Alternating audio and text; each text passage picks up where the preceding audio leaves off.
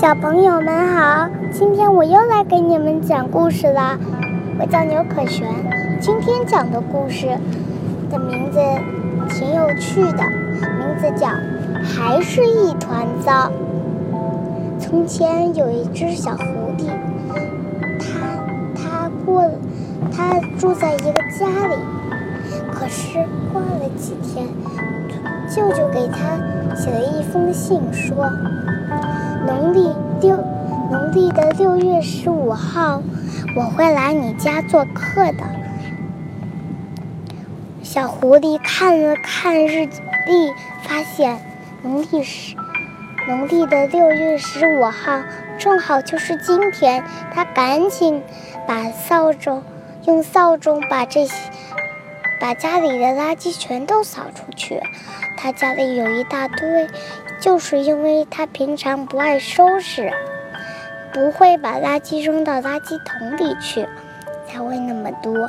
他把这些垃圾用扫把扫了扫到门外，正好发现外外面的附近有一个洞，于是他把用扫垃圾全都倒到了洞里。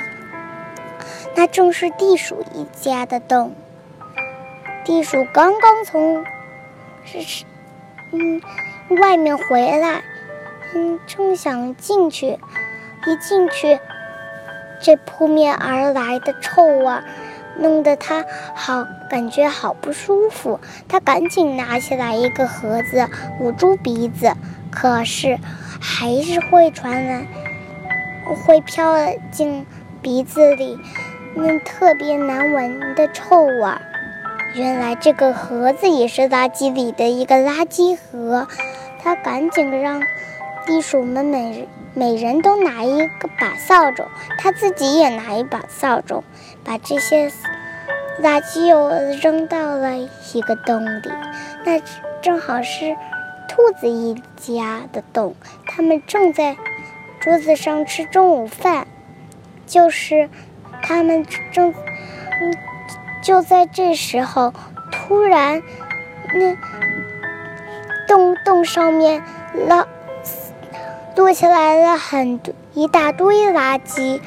兔子爸爸赶紧让每只兔子都拿一个扫把，好不容易才把这些垃圾全都扔呃扫到了地上，发现地上又有一个洞，又扫了进去。正好是山鸡刚刚搭的窝。等山鸡刚回来以后，正想去新搭的窝里去下几个蛋，刚刚，嗯嗯，钻进去，就就发现里面全都是垃圾。他只好用扫把又把它扫了出去，发现没有洞，只好把它从山山顶上。嗯，让它滚了下去。